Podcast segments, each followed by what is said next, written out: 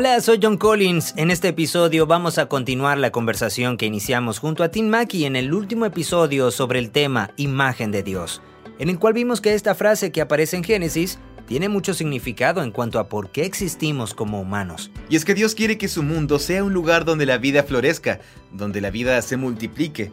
Y que para que eso funcione vamos a tener que ejercer mucho dominio y aprovechar todo el potencial y los recursos que hay en la tierra y los peces y las vacas. Y que cuando los humanos hacen eso, se dice que son una imagen del Dios de Israel. Ahora bien, la palabra imagen suele traducirse al español como la palabra ídolo refiriéndose a las estatuas de ídolos. Así que acabas con esta interesante paradoja al principio de la historia de la Biblia, que va a ser sobre un Dios que dice a la gente que nunca haga imágenes de él.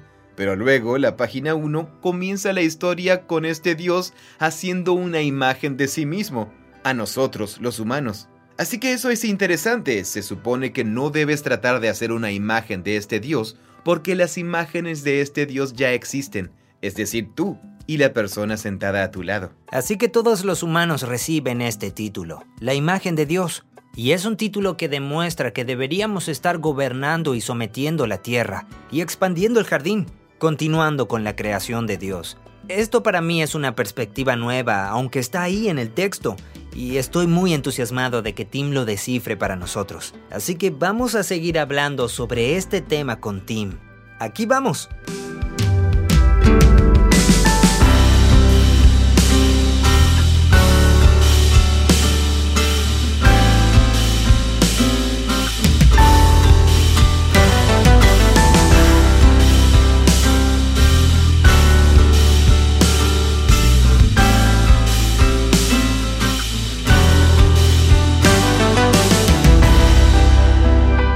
Hablamos sobre el Salmo 8. El Salmo 8. Que también es una reflexión sobre la imagen de Dios en Génesis 1. Ah, el Salmo 8. Sí.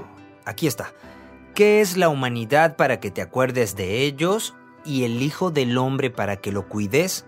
Bien, ¿qué... Claro, ¿por qué los humanos son tan importantes? Ah, ¿Por qué somos importantes? Bueno, dice... Los hiciste. Lo hiciste a él, o los hiciste a los humanos, a la humanidad, un poco menor que Elohim. Que Dios. ¿Qué podría significar Dios?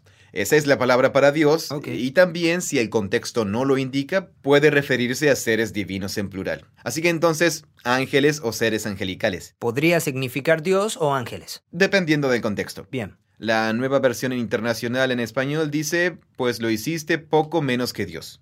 La Reina Valera contemporánea dice, hiciste al hombre poco menor que un Dios.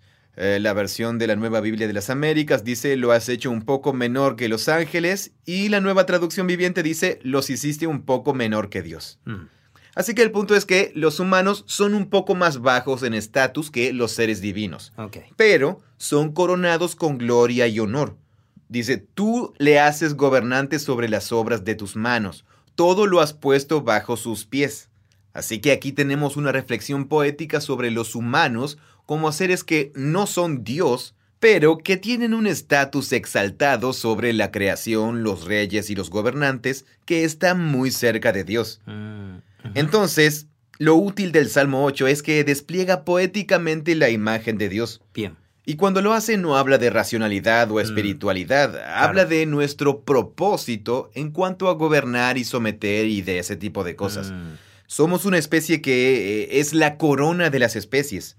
Y descubrir que somos una especie que tiene poder sobre las demás especies conlleva una responsabilidad. Sí. Una Así que tienes esta visión de los humanos reinando, gobernando, y es ahí donde comienza el relato de la Biblia. En Génesis 1, esa es la visión. Y luego en Apocalipsis, ah, ¿qué capítulo? ¿El 22? El 22, sí, el penúltimo párrafo de la Biblia. Sí, en el penúltimo párrafo de la Biblia vemos nuevamente esta visión. Sí, tienes a Dios en su trono, con la nueva humanidad sirviéndole, pero sirven reinando por los siglos de los siglos. Ahí es donde termina el relato de la Biblia. Sí.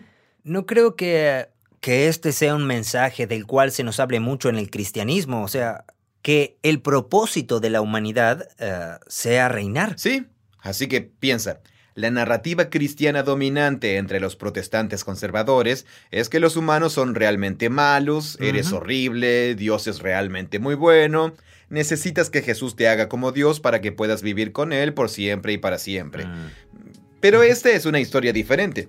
Aquí vemos que Dios está siendo realmente generoso y está compartiendo su mundo con los humanos y quiere que ellos lo disfruten y lo hagan avanzar. Sí, claro. Y luego los humanos se rebelan y establecen un reino alternativo y comienzan a deshonrar la imagen entre ellos. Y entonces la historia de la Biblia comienza a hablar sobre cómo Dios va a restaurar y sanar la imagen y hacer una humanidad que cumpla con el llamado original.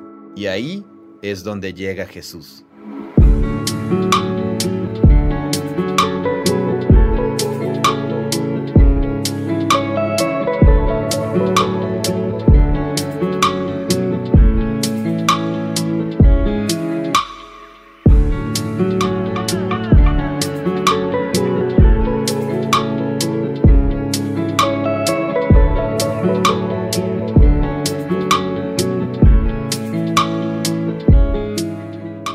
Principal del hombre es glorificar a Dios. ¿De dónde proviene eso? Y disfrutar de él para siempre. E, eso sale de la confesión de Westminster. La confesión de Westminster. Y luego aprendí, creo probablemente una distorsión de eso, que era agradecele a Dios porque te tolera. ¿Me entiendes? Agradece a tus estrellas de la suerte que no estés siendo castigado para siempre. Mm. en realidad hay una reticencia incluso hasta para admitir que Dios realmente valora a los humanos de alguna manera. Sí. Esa es la espiritualidad en la que realmente crecí. Mm. Pero sí, esta idea de que todo este plan consistía en que los seres humanos reinaran en nombre de Dios y que, por ende, el conflicto existente llevaba a Dios a tratar de renovarlos para que sí pudieran reinar sobre la creación de Dios. Para que pudieran ser todo lo que Dios tuvo intención de que sean. Lo que era su intención. Sí. Sí, que es diferente de tú eres malas noticias y Dios te hará lo suficientemente bueno como para que puedas juntarte con Él. Sí.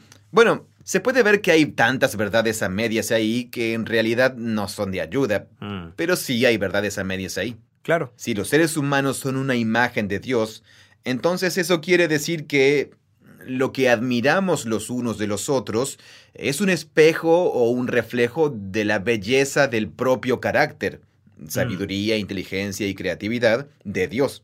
Así que sí hay algo en cuanto a que los humanos son reflejos. Eh, la paráfrasis de la imagen de Dios de N.T. Wright es que somos espejos que reflejan, y se supone que... Mm. De hecho lo mostramos en el video de Génesis 1 al 11, donde tenemos al carácter de Dios, la bondad, rebotando en los humanos. Lo cual no sería una imagen de aquel entonces. Mm. Esa imagen tiene más que ver con la modernidad. Sí, es una metáfora. Eh, la idea es que los humanos, cuando representamos a Dios, Estamos dándole honra a ese ser misterioso y maravilloso que tiene la creatividad y la belleza mm. de pensar en todo esto.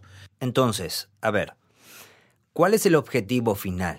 ¿Cuál es el resultado final? ¿Es salvarse y comportarse eh, para, ya sabes, para que puedas estar con Dios en su reino algún día cuando Él venga? Para que nos permita entrar en su gloriosa presencia. Para permitirte entrar, sí soy salvo y me comporto bien para que Dios me deje entrar. O, es más bien, reflejo su imagen para poder participar en el gobierno de la creación. Sí, y si somos honestos con nosotros mismos, sabemos que somos un pobre reflejo aún del tipo de humanos que nosotros mismos quisiéramos ser. Mm. Sabemos que hay algo mayor a lo que somos llamados a ser, lo que se supone que hagamos, pero nuestro rendimiento sigue siendo por debajo de las expectativas. Así que ahí tenemos la sensación existencial de la condición humana que creo que es bastante universal. Mm. Y la narrativa bíblica está presentando una línea en la historia para decir, sí, esto es real. Mm. Realmente somos una forma disminuida de lo que estamos hechos para ser. Sabes, es interesante notar, esto es una nota al pie de página, pero este es un tema subyacente en todos los escritos de C.S. Lewis como en la trilogía cósmica o en el peso de la gloria, donde los humanos están llamados a ser como dioses. Luis tiene ese gran párrafo donde dice algo como, si tú y yo captáramos la gloria de la persona sentada a nuestro lado en el autobús, estaríamos tentados a inclinarnos ante ellos. Mm. Pero esa es la idea aquí. es que estamos... Como que existe una oportunidad de volver a vivir en esa gloria, ¿no? Aunque esté empañada, muy empañada. Exacto, sí. La buena noticia es que puede ser recuperada. Es un aspecto de la buena noticia.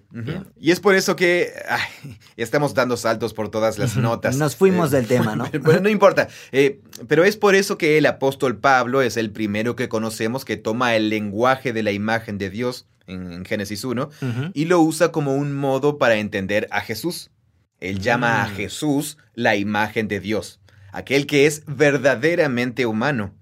Pero luego habla sobre nuestro proceso de conversión en nuevos humanos, siendo renovados según la imagen de Dios. ¿Dónde está esa frase? Eh, está en el libro de Colosenses, donde se nos habla sobre la imagen de Dios que está siendo renovada en nosotros ah. por medio de Jesús, que es la imagen de Dios.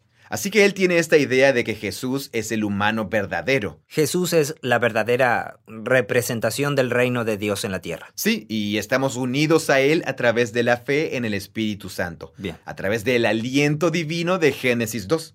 Ok. Que estamos siendo hechos de nuevo como los tipos de humanos que fuimos creados para ser. Así que una vez más, en Génesis 1, Pablo no prevé que esto signifique viva la revolución y que vayas a fundar una secta cristiana a la Ciudad de México y que te apoderes de ella. no significa cristianos vayan y conquisten el mundo. Claro. Significa cristianos vayan y hagan lo que los humanos siempre hicieron. Claro. Es decir, vayan al trabajo. Y tengan hijos y trabajen la tierra. Sí, vayan a trabajar y hagan algo de este mundo. Claro. Pero lo hacemos de manera que nuestro carácter y mentalidad moral se renueven para llegar a ser como Jesús en el amor a Dios, al prójimo, etc. Es una de las formas en que Pablo concibe toda la línea argumentativa sobre lo que Jesús está haciendo. Mm. Él está restaurando nuestra humanidad.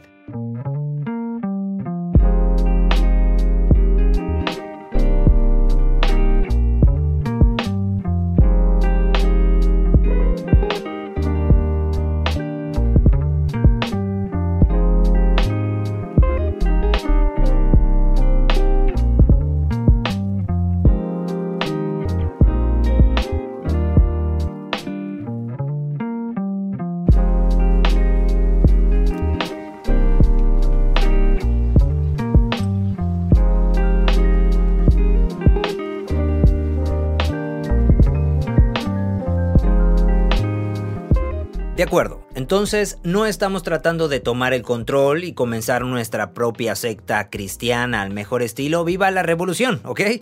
Ah, ahora, ¿se supone que debemos básicamente hacer avanzar a la humanidad por el bien del reino de Dios? Sí, eh, hay dos tendencias.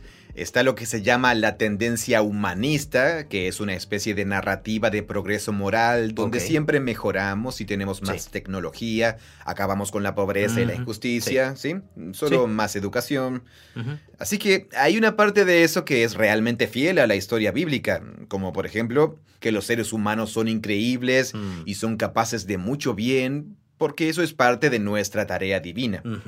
Pero luego, eso siempre también termina siendo peligroso y desordenado y acaba perjudicando a tanta gente como a la que ayudamos. Mm. Después también tienes la mentalidad de retirada que algunas tradiciones cristianas han adoptado, que dice algo así como, bueno, ya sabes, todo se está yendo al diablo, vamos a retirarnos, orar y esperar que Jesús venga y lo destruya todo. Sí. Entonces, no creo que la historia bíblica nos permita ser lo suficientemente ingenuos como para adoptar el progreso moral y pensar que vamos a solucionarlo todo. Pero al mismo tiempo nos llama a comprometernos con el proyecto humano y a no apartarnos de él. Pero tampoco de forma ingenua, que Dios realmente se preocupa por y está a favor de los humanos y de su mundo. La historia bíblica no termina con nosotros en otro lugar, mm. termina con nosotros en la versión transformada de la tierra, haciendo lo que se supone que debemos hacer, que y cuando Jesús habla del reino de Dios, permíteme relacionar esto con el reino de Dios. Sí. El reino de Dios es la realidad en la que Dios está reinando, ¿no? Sí, eso. Hemos hablado de que el reino puede ser... Es la realidad donde las personas están viviendo unidas como una comunidad. Bajo el reino de Dios. Bajo el reino de Dios y las enseñanzas de Jesús. Entonces, ser una imagen de Dios o un humano verdadero, como dice Pablo, y vivir en el reino de Dios es vivir de acuerdo a las enseñanzas de Jesús. Sí, y piensa en el Sermón del Monte. Allí nos habla sobre cómo afrontar los conflictos, sobre cómo tratar a la gente que no te gusta, acerca de mentir y decir la mm. verdad, de la integridad sexual, de la ira y del perdón. Está hablando de cómo vivimos nuestro día a día. Y mm. de nuevo, volvemos a lo más terrenal.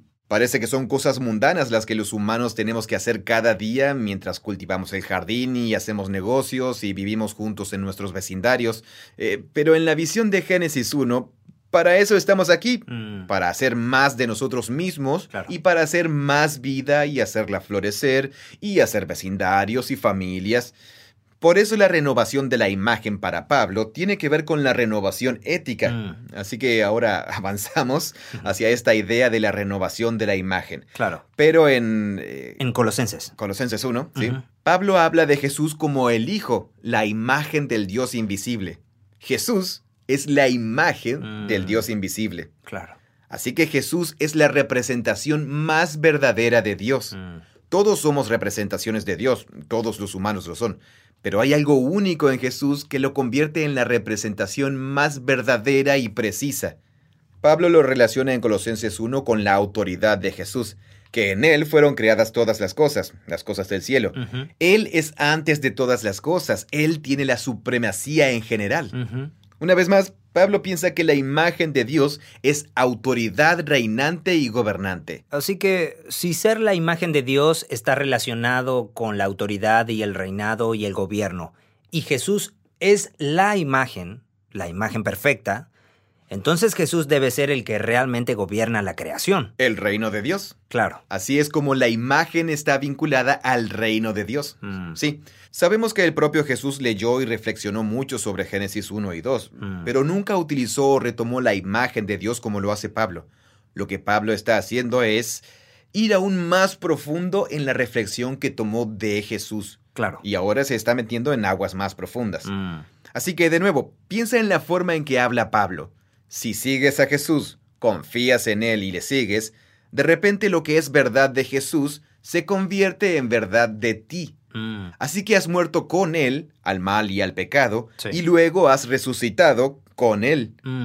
Y luego Pablo dirá cosas como, has resucitado con Jesús y ahora tú estás sentado a la derecha de Dios. Mm. Este es un lenguaje aplicado a la realeza muy explícito, así que ahora tú gobiernas con Jesús. Jesús es la imagen y ahora tú eres la imagen. Claro. Y luego, cuando habla de la renovación de la imagen en nosotros, está hablando de que te has quitado tu viejo yo. Mm. Inmoralidad sexual, la lujuria, la avaricia, la ira, la rabia, los chismes. Mm, y te has puesto la verdad, el amor, el perdón, la compasión, ese tipo de cosas. Claro. O el fruto del Espíritu. Génesis 2, el aliento divino. El Espíritu pone en ti la bondad, la paciencia, ya sabes, ese tipo de cosas. ¿Son dos formas de decir lo mismo? Sí, sí. Exacto, como en Génesis 1 y en Génesis 2. Génesis 1 sería la quítate y ponte. Sí, quítate tu vieja humanidad Exacto. y ponte esta nueva humanidad que encuentras en Jesús y en la que Dios quiere convertirte. Y después... Así que rehaz tu imagen por decirlo de alguna manera. Sí, y, luego Pablo también toma el lenguaje de Génesis 2 mm. y dice, deja que el Espíritu haga crecer fruto en ti. Mm. ¿Qué sería amabilidad, bondad? Ese es el aliento de Dios. Sería como decir, se viene una manera fresca. Te, te, está haciendo de nuevo. Te está haciendo de nuevo y eso puede producir fruto. Produce fruto. Que es la recreación de tu imagen. Sí, con la cual él habla sobre la transformación ética. Mm bondad, paciencia. En ambas maneras, con ambas metáforas. Sí, las dos metáforas dan como resultado transformación ética.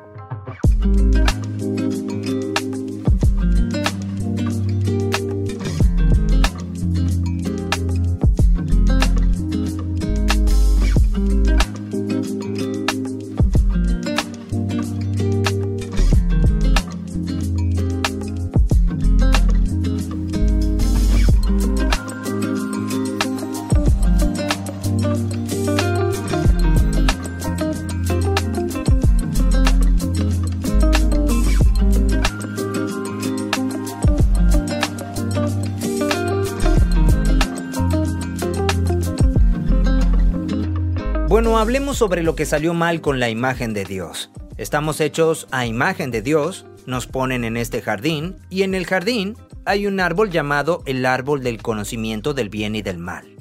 Y Dios dice, no comas de este árbol, o el día que comas de él, morirás. Pero hay una serpiente allí que dice, no, cómelo. En realidad, te gustará.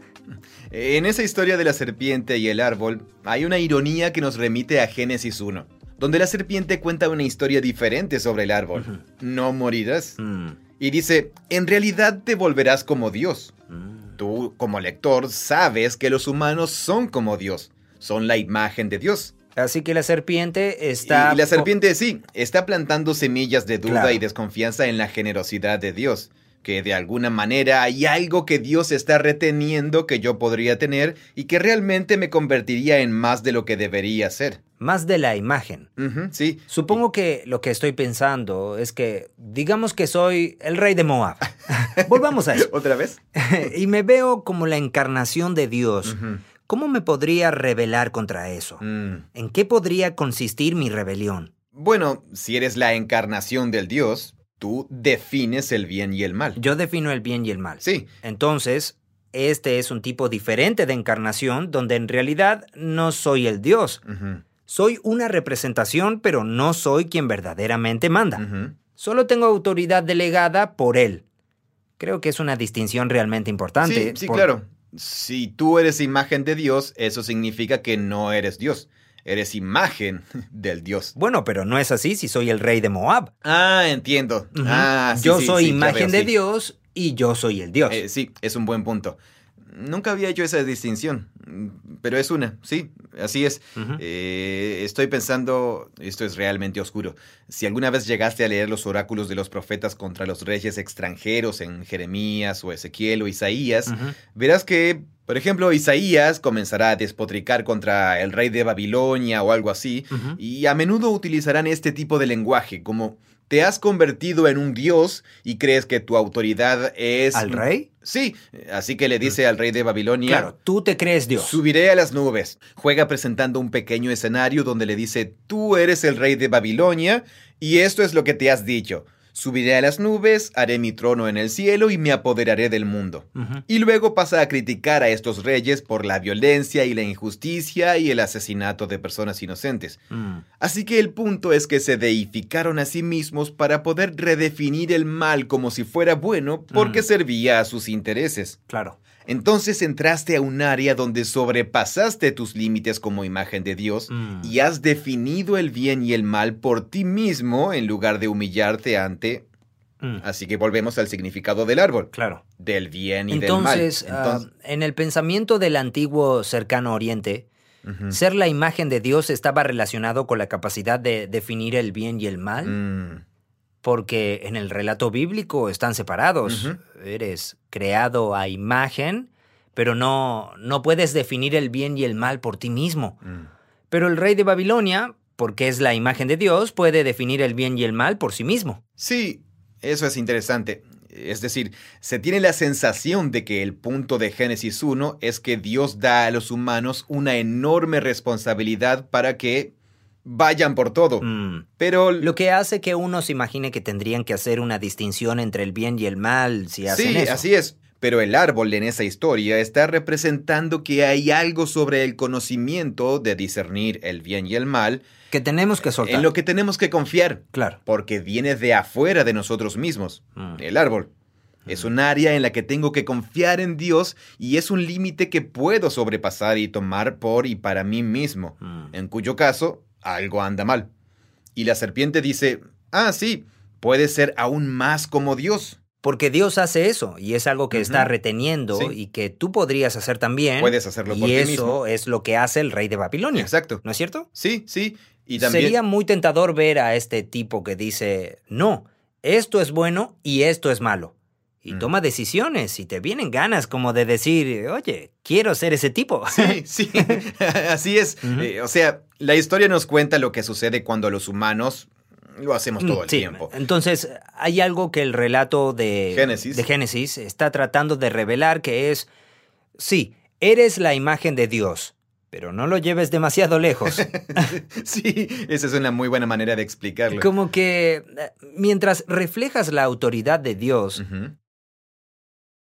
no de la manera en que lo hace el rey de Babilonia, donde él mismo define el bien y el mal, tú tienes mi autoridad y tienes esta responsabilidad. Claro.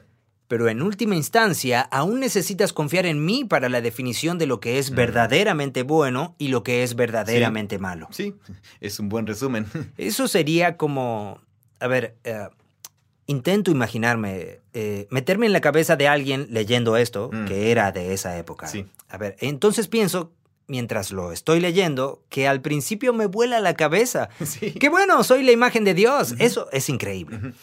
Y luego incluso podría ir un poco más lejos hasta decir, cielos, eso significa que puedo hacer lo que yo quiera, porque los reyes, que son la imagen de Dios, ellos hacen lo que quieren. Hacen lo que ellos quieren. Construyen lo que quieren, tienen sexo con quien quieren, hacen lo que quieren. Así que de repente puedes ir tan lejos que podrías empezar a pensar, yo, puedo definir el bien y el mal. Y luego llegas a Génesis 3, y entonces la historia da un giro, y hay un árbol que representa ese tipo de poder.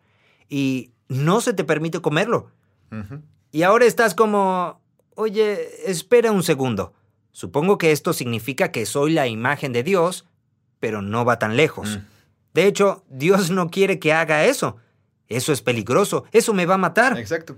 Y luego tienes a este personaje, la serpiente, diciendo, no, no, no, no, no, tú realmente quieres eso. y yo pienso, sí, tienes razón. sí, quiero eso. Y estoy luchando con eso. ¿Te parece que lo que estoy pensando sería una posible exploración? Sí, sí. Sí, creo que es una gran manera de resumir la historia.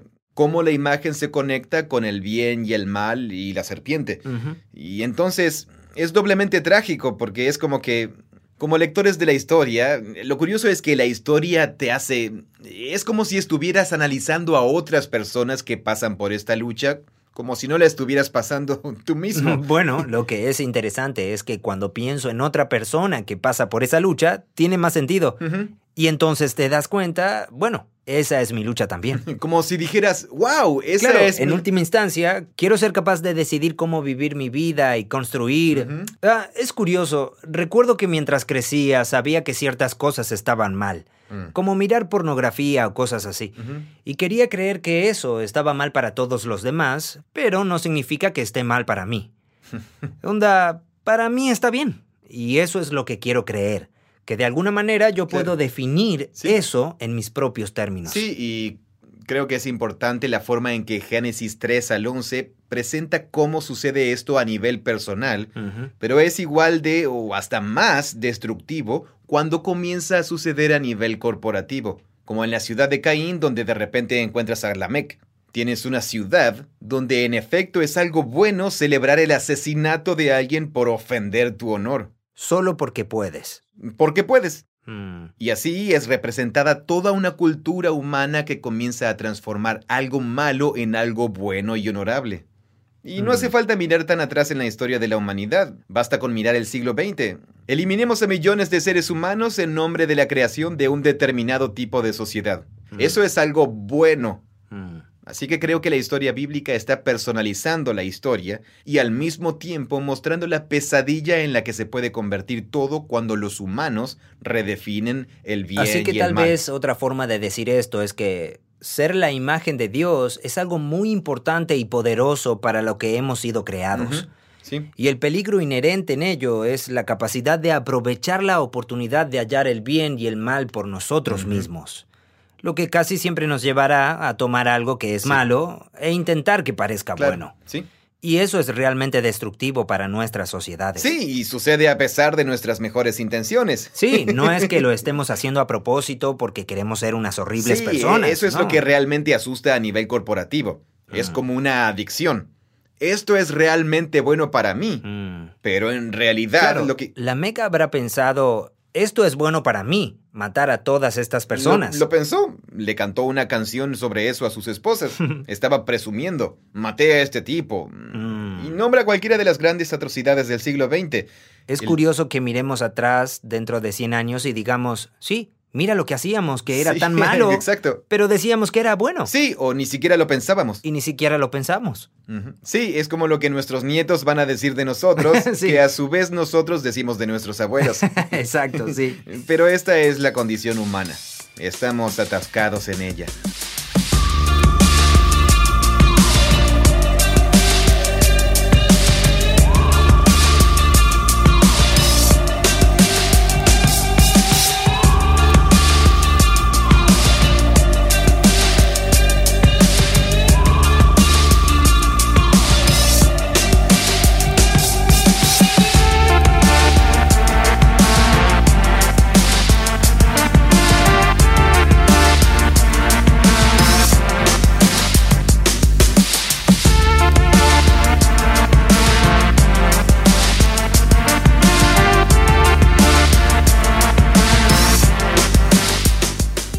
Entonces el mundo era perfecto. Fuimos hechos a la imagen de Dios y luego porque comimos del árbol del conocimiento del bien y del mal, arruinamos todo.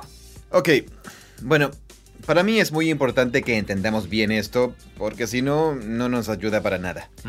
Una cosa es decir, todo era perfecto y luego lo arruinamos todos, entonces Dios está tratando de hacer que todo sea perfecto nuevamente, Ah, ok. en oposición a el potencial era enorme y todo podría haber llegado a ser mucho mejor, pero hicimos todo mal en lugar de mejorarlo. Ok. Y Dios quiere cambiarnos para que finalmente hagamos lo que originalmente fuimos llamados a hacer. Que sería que trabajemos junto a Él para que todo sea grandioso o increíble. Sí, esa es una historia completamente diferente. de bueno a grandioso. Pero es la historia que... Es así que es otro tipo de historia. Pero esta es la historia bíblica.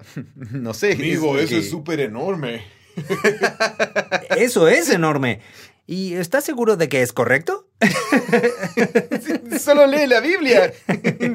sí, yo no inventé nada de esto. Solo leo a gente que es más inteligente que nosotros.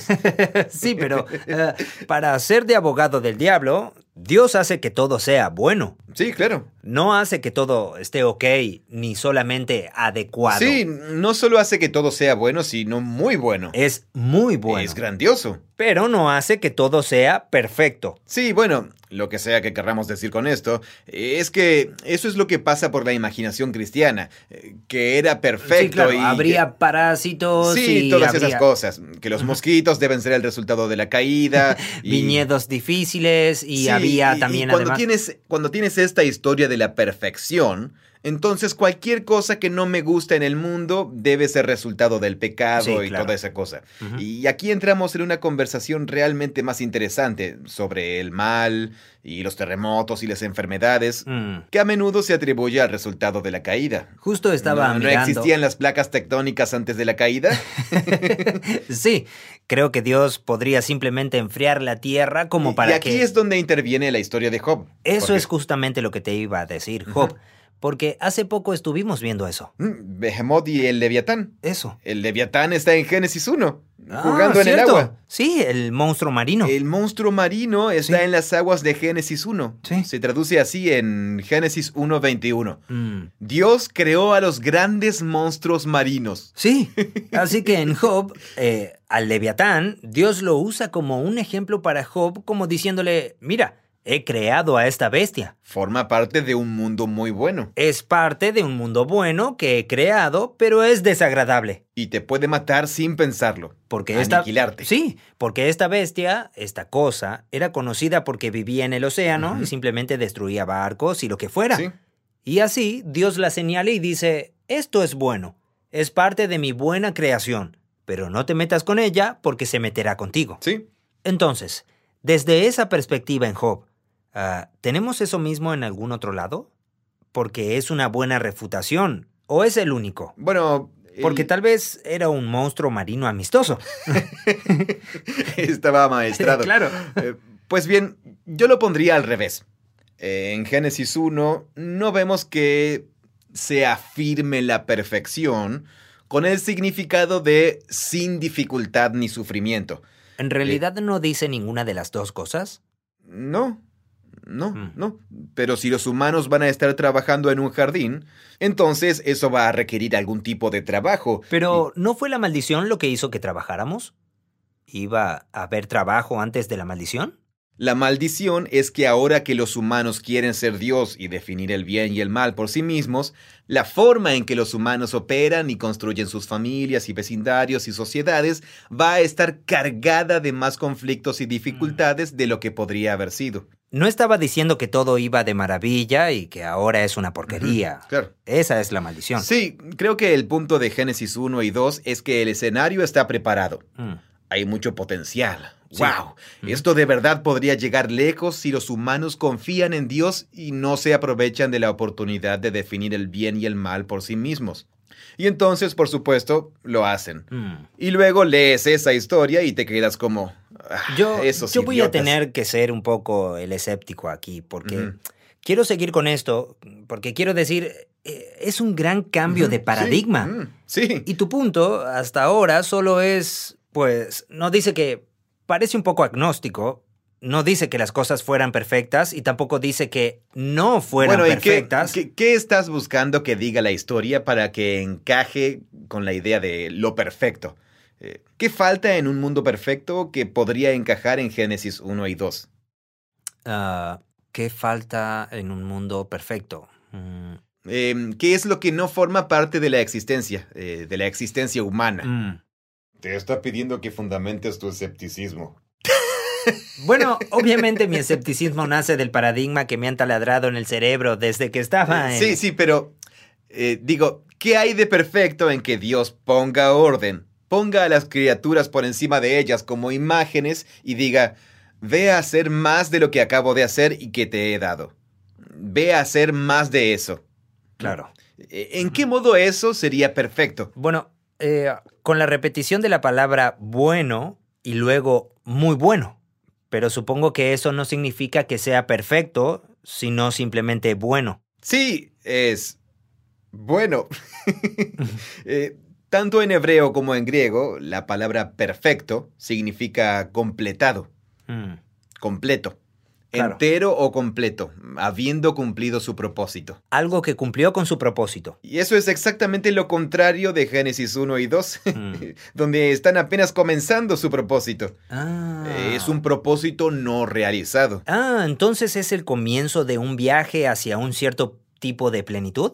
¿Correcto? Sí. ¿Y Eso esto, mismo. ¿Y esto asume que vamos a llegar a eso? Por supuesto. ¿Qué- ¿Qué sentido tendría empezar algo que tiene la capacidad de convertirse Claro, en que- entonces, si se puede llegar a eso, ¿debe haber un estado de perfección?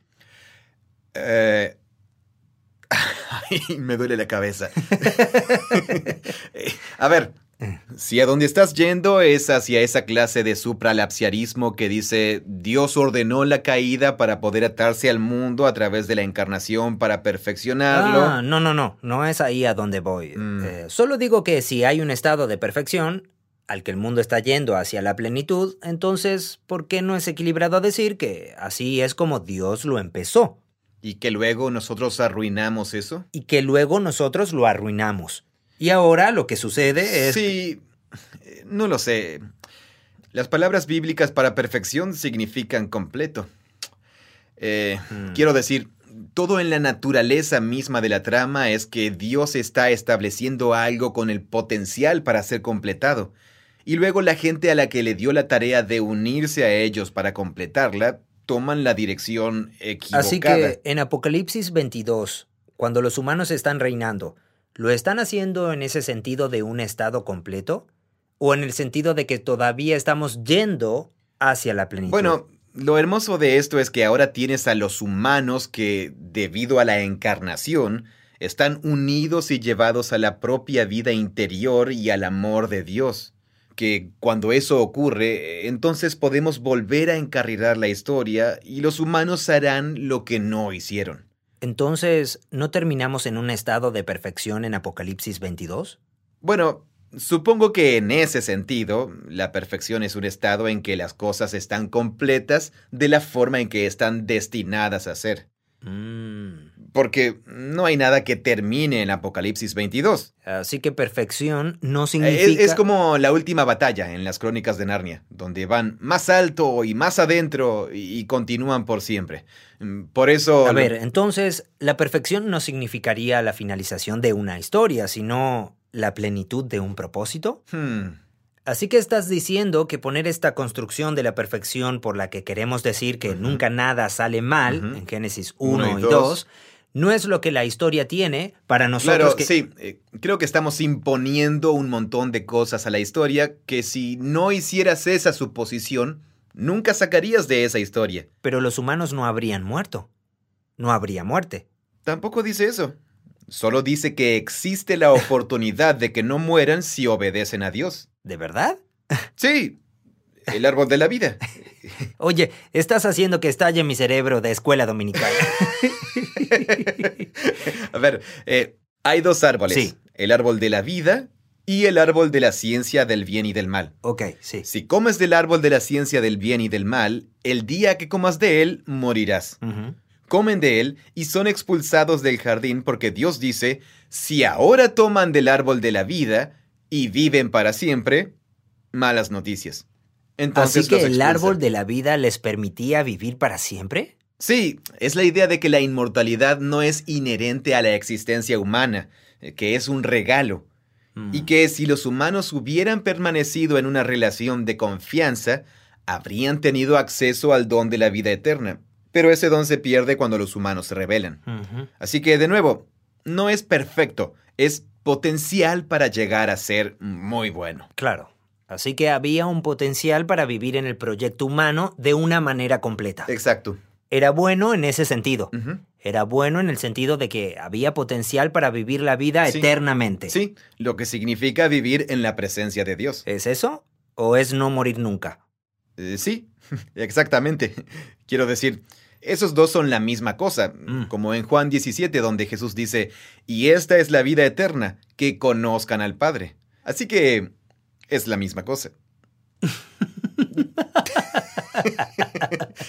Quiero decir, el árbol de la vida es esta imagen narrativa de que estoy recibiendo vida de una fuente fuera de mí que trasciende mis capacidades biológicas. Claro, eh, lo que extenderá mi vida, pero no está desconectado de estar en la presencia de Dios. Está directamente conectado. Está directamente conectado. Sí, por eso todo lo relacionado con el jardín está conectado con el templo y la santidad y la Mm. pureza.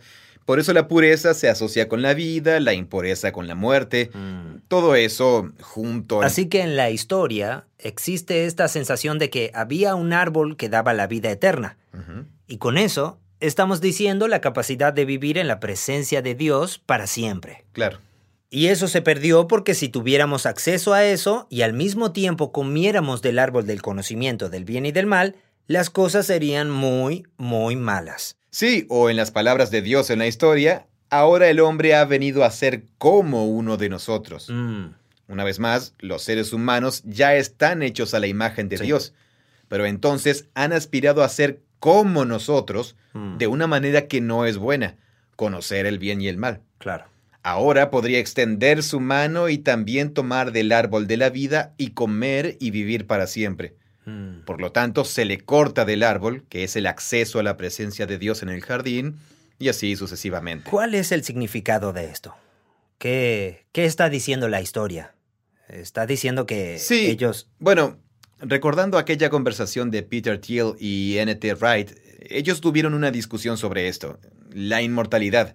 Eh, N.T. Wright mencionó que el primer lugar en el que aparece es en el antiguo mito griego de alguien que está maldecido a vivir para siempre. Ah, sí. Pero Todavía envejece. recibieron el don de la vida eterna y olvidaron pedir el don de la juventud eterna. Sí, y se ponían más viejos Sí, y decrépitos. Así que envejecían eternamente, sí, totalmente. Sí, y la espalda te duele más y más y más hasta que desearías estar muerto. Claro. Así que comer del árbol de la vida, al mismo tiempo que se come del árbol de la ciencia del bien y del mal, es en realidad lo más parecido que tenemos en la Biblia al tormento consciente eterno, Al infierno. al infierno. Así es, correcto. Sí, es una buena manera de explicarlo. Mm, Es quiero ser como Dios Claro. y quiero ser Dios por siempre. Lo cual no va a terminar bien. No va a terminar bien. Y no solo porque Dios se ofenda, sino porque la historia de la humanidad ha demostrado que realmente somos dioses verdaderamente pobres. Totalmente. Y de nuevo, es por eso que esto no se trata solo de un camino. Esta historia es sobre todos nosotros todos los días, Mm. como también lo es sobre los seres humanos remontándose hasta donde podamos llegar como humanos. Porque yo constantemente estoy tentado a definir como bueno algo que es malo. Sí, claro. Porque me conviene hacer eso. Sí. la renovación de la imagen está ligada a una concepción de la historia, la historia bíblica, que no comienza con la perfección que luego arruinamos, sino que comienza con todo el potencial para que algo que es muy bueno se convierta en lo que Dios quería que fuera. Mm. Pero Él nos dio una importante participación en el asunto sobre cómo iría la historia. Y nosotros hicimos nuestra elección. Y tomamos esa decisión todos los días. Claro. Y por eso el mundo es como es. Pero Dios está a favor de los humanos. Y está a favor de su mundo. Y por eso Él personalmente vinculó su propio ser a este mundo en la imagen de Dios, que es Jesús. Mm. Y entonces los humanos pueden encontrar su nueva humanidad restaurada de acuerdo con la verdadera imagen de Dios, encontrándose a sí mismos en Jesús y dejando que Jesús restaure la imagen dentro de nosotros, para que cuando el reino de Dios se realice plenamente en la nueva creación, la historia pueda ir donde Dios quería que fuera.